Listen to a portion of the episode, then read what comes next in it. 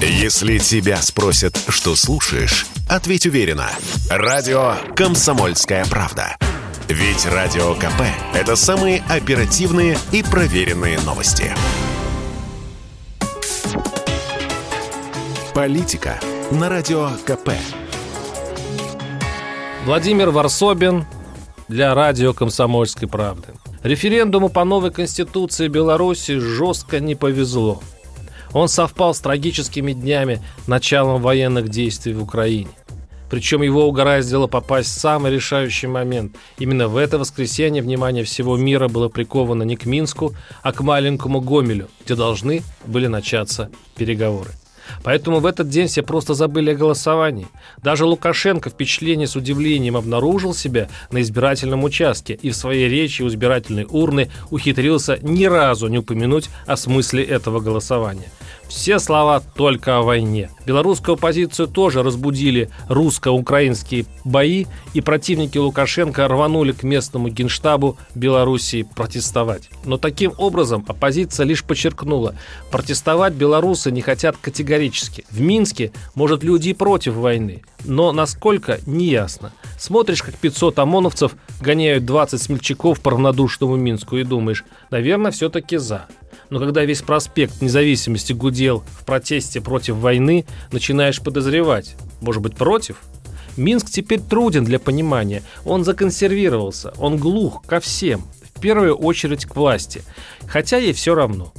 Ее, похоже, устраивает такой порядок вещей. Она и не надеется сойтись поближе с враждебным населением, это видно по халтурной пропаганде.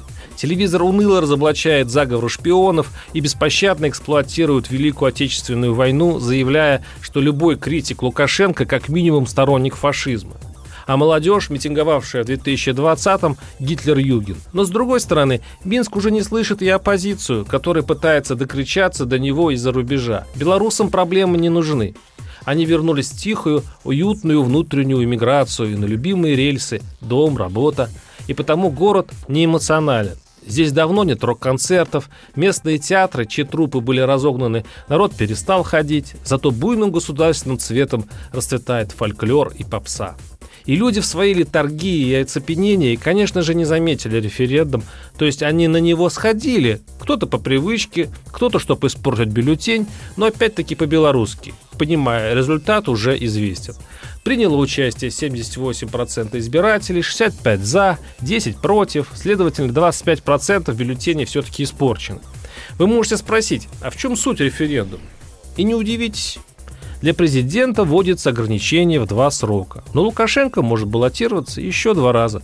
К президенту и правительству добавляется новый руководящий институт – Всебелорусское собрание, члены которого назначаются через трудовые коллективы, ну а значит самой властью.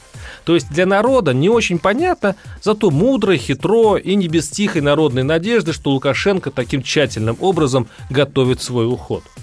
Но сегодня Минск уже и об этом забыл. Он стоит в очередях в банкоматы и смотрит новости с Украины. И с белорусским спокойствием ждет. Что будет дальше? Варсобин, телеграм-канал, ютуб-канал. Подписывайтесь. Политика на Радио КП. Если тебя спросят, что слушаешь, ответь уверенно. Радио «Комсомольская правда».